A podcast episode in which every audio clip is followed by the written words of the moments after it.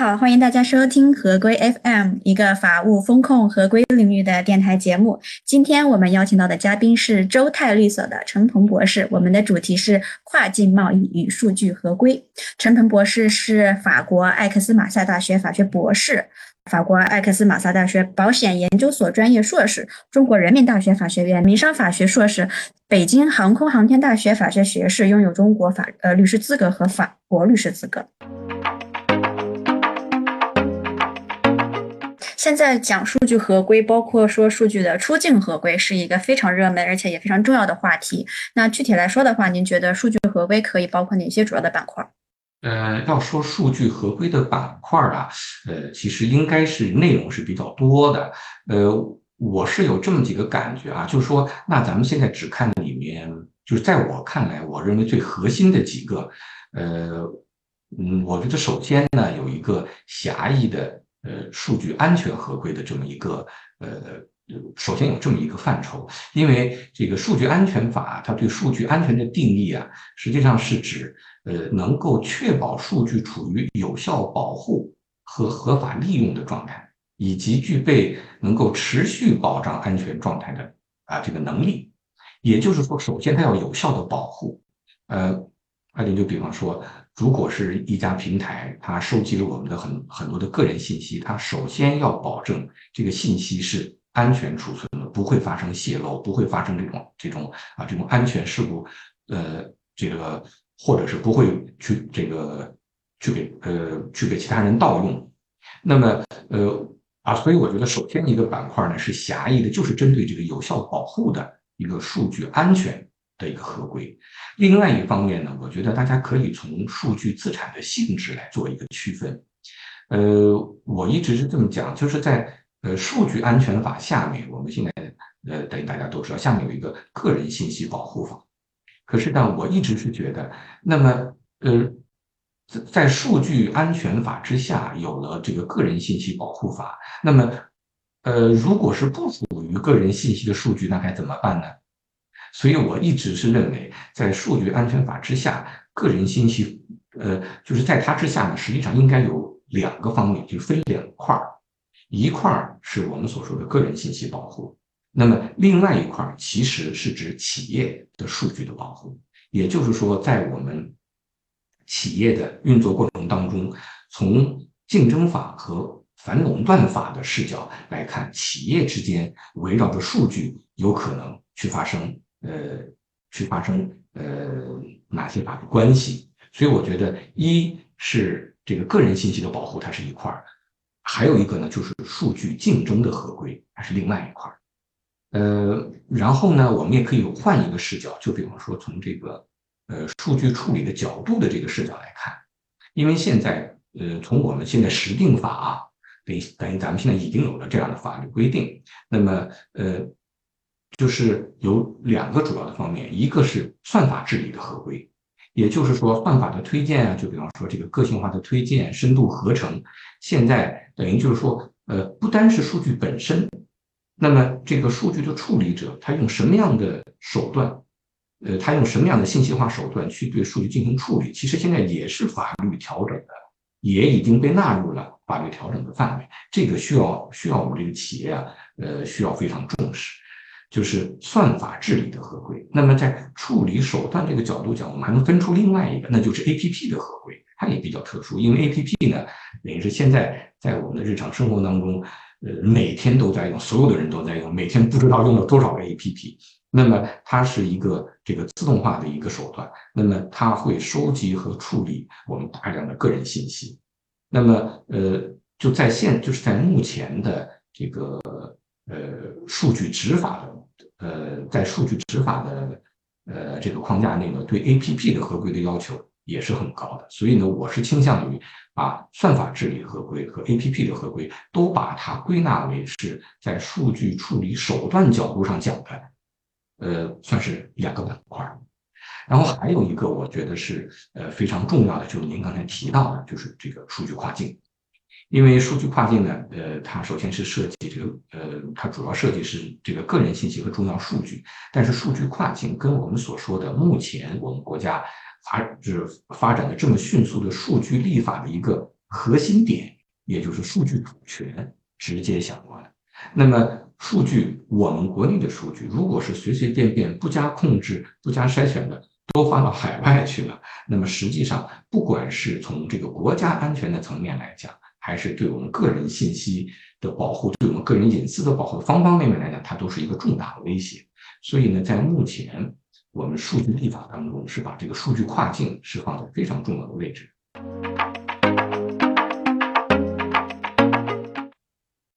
还有一个板块呢，当然这这又是换了一个视角，也就是说是从法律责任的风险程度来分。那么我还是想分一个刑事合规处理，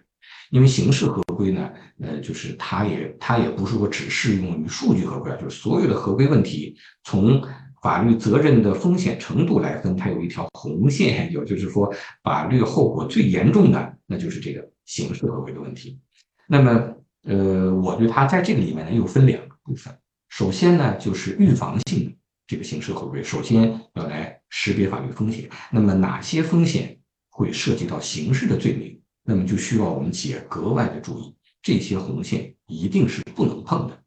那么另外一方面呢，那就是万一万一已经发生了一些涉及到就可能会。会被追究刑事责任的一些案件的话，那么我们是不是可以去帮助企业去做，去利用这个合规不起诉的制度，能够对企业形成有效的保护？像这也是刑事合规的一个非常重要的一个内容。像这个合规不起诉呢，呃，实际上是我们是是就是是我们国家最高检啊，在这个近两年呃才开始来做的一个试点的一个工作。它对企业呢，其实呃这个意义是呃意义还是非常重大的。它是呃啊怎么说呢？呃，它里面呢，它是在讲，就是在这个审查起诉的阶段，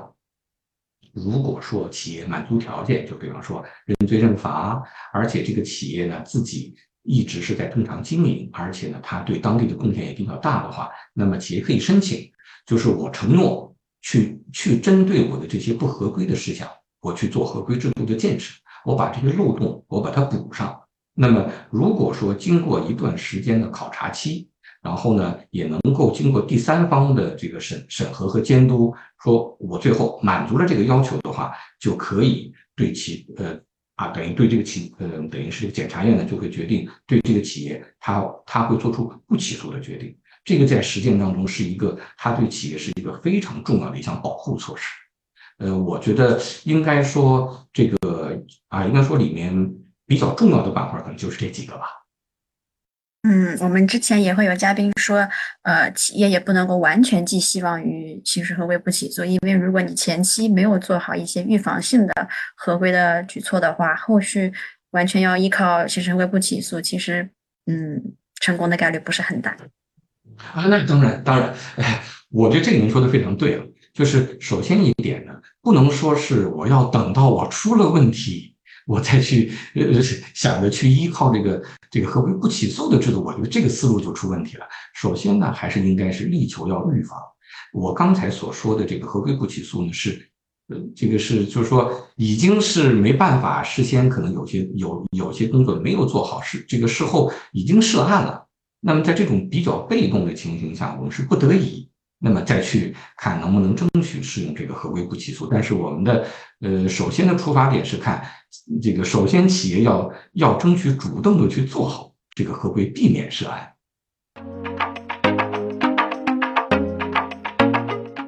嗯，然后然后具体到这个行业来说的话呢，我们可能会发现医疗、汽车和手机 APP 是数据合规。呃，这个比较紧迫的几个行业啊，那首先医疗行业的数据合规会包括哪些内容？我们需要去关注哪些法律文件？哦，是这样的，医疗行业啊，其实在呃从数据合规的角度来看，也是一个非常特殊的一个行业，因为它所涉及的这个数据，呃，它就比较特殊，因为里面有很多敏感的个人信息，而且呢，这个。这些敏感的个人信息呢，还会涉及到很多伦理的问题，所以在医疗行业当中，呃，这个数据合规的内容，呃，应该是内容是比较特殊的。呃，这个医疗行业本身啊，它范围也很广，这个里面它是包括了医疗，呃，比方说还有生物医药，还有这个健康服务，它有它也它也有很多细分的领域。那么从它的产业链的前端到后端啊，呃，我想咱们一般可以识别出来，比方说医学实验室，呃，它是属于这个健康医疗科学研究机构。那么在这个之后呢，还有这个药品和医疗和医疗器械企业，呃，然后呢，还有我们国家的医疗卫生管理部门，还有各类的这个医疗机构，呃。那我们就是指医院，就比方说事业体系的，呃，这个医疗机构、民营的医院，还有社区的医院。然后呢，它还会涉及到这些实体的药店，以及有很多这个相关的互联网平台。而且呢，它跟这个，呃，它跟这个保险啊、银行、证券其实也都是挂钩的。所以说，这个医疗这个行业涉及的面儿，呃，等于还是非常广的。而且它这个里面数据的内容，呃，也非常的庞杂。嗯，就比方说我们。呃，这个就是呃，要到医院去看病的话，那在这个就医的过程当中，就会产生这个健康医疗数据。那么在这些之外呢，那那些呃呃，那那些药品企业和一些这个科研机构他们的研发试验的数据，实际上这些它都属于呃这个它都属于医疗数据，而且可能还会涉及到这个医疗行业的人才、药品相关企业的一些这个投融资，就是有很多类型的数据。呃，您刚才是提到在这个医疗的这个就是医疗数据的呃这个领域当中有哪些呃法律规范啊？呃，我是感觉呢，首先呢，那它肯定有这个数据安全法，还有这个个人信息保护法，还有一些相关的法规。它这些呢是对医疗数据的保护，实际上是一些整体性的规范。那么这些整体性的规范呢，我们就比方说我们还可以列举这个，它叫做国家健康医疗大数据标准。安全和服务管理办法，当然它是一个试行的哈，还有人口健康信息管理办法，呃，还有比方说呃卫生行业信息安全等级保护工作的指导意见等，就比如说这个它这些呃里这些内容还是比较多。然后呢，在医疗行业的数据在这个范畴以内，其实我们还能再呃就还能再进行一些更细致的划分，就比方说涉及到人类遗传，就人类遗传资源信息的。那么在这方面的呃，在这方面的规范，在这方面的规范性文件呢，它就有呃《人类遗传资源管理条例》等等。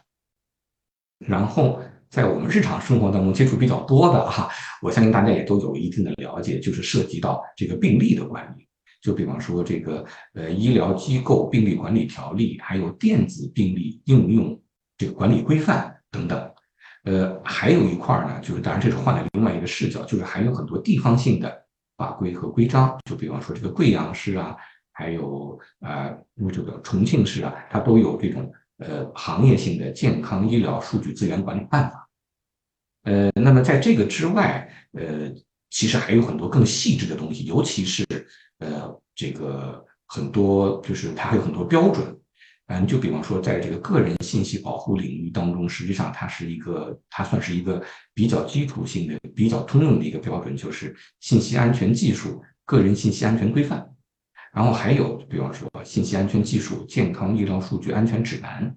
还有就比方呃医药行业合规管理规范等等。呃，还有我刚才提到的，就是人类遗传资源这个管理条例，还有，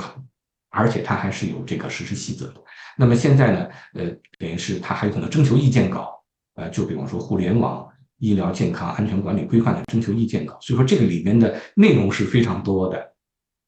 医疗支付、保险这些数据也是属于医疗数据，对吗？啊，是的，是的，呃，我是认为啊，您所说的这两类啊，一个是医疗支付，一个是这个，呃，一个是相关的保险的数据，它应该也是属于医疗数据的。呃，是因为在这个我们有呃，就是我刚才提到的一个标准啊，信息安全技术健康医疗数据安全指南，呃，那么它在这个里面呢，它是基于健康医疗数据的属性，它是分了六大类，它把数据分了六大类，其中这个医疗支付数据它就是其中的一类，那么涉及到就是呃，而且很多保险它是跟支付是直接相关的，所以呢，呃，您刚才说的两类，它都是应该是属于医疗数据的。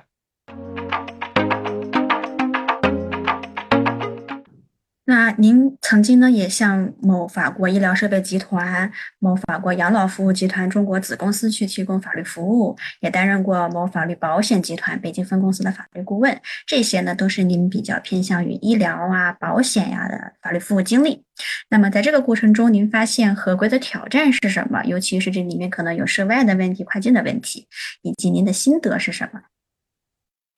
呃，我是感觉呢，在就以前在为这些呃法资企业在为他们提供服务的时候，我觉得，呃，首先一个算是一个小难点吧，那就是在于不同法律的要求，在这个不同法律的合规要求之间如何去做这个平衡。嗯，就比方说，呃，二零一六年法国有一部新的法律叫《瓦萨班德》，那么它就硬硬性要求这个法国。凡是达到一定标准的法资企业的海外子公司，必须适用法国自己的合规要求。那么它的合规要求其实是比较高的，呃，它要求企业这个风险的识别，呃，也要提交专门的报告，有有一系列的这个合规文件啊，它都要提交。而且呢，如果说没有按期把合规制度建立起来的话，那么。它是会有刑事责任的，所以说对对这个对这个企业家来说，你这个一提刑事责任，这个就压力就有点大。所以我感觉，那么在我们当时这种情况下，我们在我们在中国这边应该做到什么样的程度，才能够去保证他在法国那边能够跟法国的执法机关讲，我已经满足了你的要求，这个是我们当时的一个小难点。那么要说心得呢，我是我是感觉啊，尤其是接触到。呃，法国的一些医疗机构，尤其是一些养老机构，我真的是有很多感慨。我是觉得呢，他们就是呃，先不说合规啊，先说他们的服务，他们在很多的服务上呢，呃，他真的是这个，嗯，我认为是他是真正做到了以人为本。那么他的很多服务是非常非常贴心的，呃，而且他的服务标准也很高，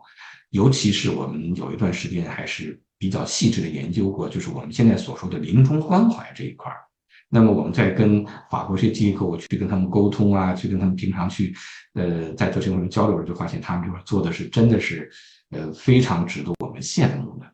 那么，呃，又回到我们合规的这个话题，那他既然是能够做到这个以人为本这样的要求，也就是说，他对这些，呃，他对他所有的。呃，这个用户对这些老人，对这些患者，他真的是，嗯，应应该说是真正做到了对人的这种尊重。那么，呃，他在对隐私的保护，那就是其中的一个非常非常重要的一个环节。而且呢，这些，呃，法资的企业，他给我的感觉啊，他们其实是在数据合规，尤其是隐私保护的问题上，其实已经超越了那种机械的去。这个去遵守法律规定的这个阶段，而是已经形成了一种一种习惯，一种思维的定式，就是他们认为这样很正常。其实我觉得这是合规的一个，呃，应该算是一个，算是算是一个比较高的境界了。就是呃，我就是我不一定要依赖于每一个是呃外部的规范，非要这个硬性要求我怎么怎么样，而是说我发自内心的我就认为我应该这样做。所以我觉得这是我当时在为这些法资企业服务的时候，呃，啊，也算是一点感触吧。医疗行业的数据合规，具体它应该怎么去做，怎么去落地？您有一些经验可以跟大家分享一下吗？呃，是这样，就是呃呃，我觉得首先呢，就是这个数据合规在一个企业里面应该怎么做，怎么落地呢？其实是。呃，应该是首先有一些基础的方面，呃，在各个行业是共通的。那么，呃，在医疗数据，呃，就是在医疗行业里面要去做这个数据的合规呢，它仍然还是一个很大的话题啊。那么，呃，我是感觉在这个行业内部要去做数据合规，它的这个特点呢，得还是要考虑到，呃，医疗行业所所掌握的这个数据的这些特性。以及它对数据处理的这，就是它的这个数据处理流程的一些特点。呃，你就比方说，我觉得首先一点就是在开展这个医疗数据合规之前啊，首先呢，我们就就需要这些机构啊，这些相关的机构去按照核心数据、还有重要数据、敏感个人信息，按照这些识别的标准，是因为这个数据的分这个数据的分类分级啊，这是有明确要求的。那么首先要按照这个，就按照这一个系列去做数据的梳理和这个分类分级。那么，呃，你就比方说。呃，按照这个信息安全技术重要数据识别指南，这是二零二呃二零二二年的，它当然它还是一个征求意见稿，但是目前实践当中啊，大家都已经开始参照它。那么按照按照这个征求意见稿，就是反映群体健康心理呃生理状态、族群特征的以及遗传信息的这些这些基础的数据都被认定为重要数据，还有这个人口。人口普查的这些资料、人口遗传资源信息、基因测序的原始数据等等，这些还也都是属于重要数据。那么一旦定性它为重要数据的话，那么它的这个保护手段，它就它就必须要跟上。而且呢，要求这些机构在对重要数据去进行了识别以后，就是说它它自己按照相关的标准认定这是重要数据，还要向网信部门呢去做备案的。那么，呃，而且医疗行业呢又涉及到很多这个个人敏感信息，就比方说，呃，这个，呃，就比方说病症，还有这个住院治医嘱单，还有这个检验报告、手术麻醉记录、护理记录、用药记录，呃，这个以往的病史、诊治情况，甚至是这个家族病史或者或者传染病史，所有这些，这是属于个人敏感信息。那么，呃，它也是在这个就是在这个保护水平上的要求。是比较高的，而且现在啊，在这个呃医疗行业里面，也是随着互联网的发展，其实很多呢，它都已经变成了，就它都是以电子形式和这个网络数据形式，呃，它是在存在的。所以呢，在这个在它的采集、存储、使用、披露、传输的各个环节上，都需要相应的去这个去做这个去做非常非常妥善的安排。而且呢，在这个医疗数据行业里面，呃，等于还是要，呃，对，还是需要这个需要大家注意，因为有有一些点啊，可能按照我们一般的想象，恐怕还有点想不到。就比方说，在进行这个临床研究的时候，大家肯定都会想到说，那我要做临床研究，肯定会跟临床试验的这个受试者签协议，或者至少是他得声明这个书面知情同意。但是呢？呃，从目前我们所看的一些实际案例啊，就比方说今年的二二月份，咱们等于是咱们国家的这个信达生物在美国想申请这个新药上市，结果后来就没有通过。那么，呃，啊，就像这样的这个比较新的案例，其实也是又给我们在提示，其实对这个受试者的呃这个知情同意，其实要求是比我们通常想象的还要高。也就是说，如果发生了。呃，就是在这个，在这个最初的受试者已经呃已已经去签署了这个书面的知情同意之后，如果发生了可能会影响他们的这种呃他们的这种决定的一些新的情况的话，是需要重新去对知情同志书对对知情知情同意书是要去做更新的。也就是说，这些受试者有可能说，哎，我现在考虑到一些新的情况。可能后续我不参加了，或者说是新的受试者我不参加，呃，那么呃，咱们所说的新情况，那就有可能是就比方说，在这整个研发的过程当中，市场上已经已经出现了跟它就是跟它属于这个同类的啊这样的产品，而且已经获批了，就是啊像这样的信息就直接可能影响到这个受试者是否继续是否愿意继续参与这个临床试验。那么就是因为这一条没做到，这个信达生物实际上这次这个在今年二月份呢，就是它的在美国的这个新药它上市啊，呃实际上是这个呃它至少是暂时吧，呃实际上现在是没有成功，所以我觉得在这个呃医疗这个数据的这个小领域里面，有很多这种呃细致的点需要我们重点的去看。好的，非常感谢陈鹏博士参加我们今天首席风控合规官的访谈，期待下次跟您聊出更多更有趣的合规话题。合规，请听好，我们下期再会。Je vous remercie. Donc j'espère que mes propos d'aujourd'hui pourront vous servir dans vos travaux de de compliance. À la à la prochaine émission. 非常感谢啊，我也是希望我今天的这些分享内容啊，能够能够对各位的企业合规建设能够有所帮助。 希望咱们下次再见，谢谢。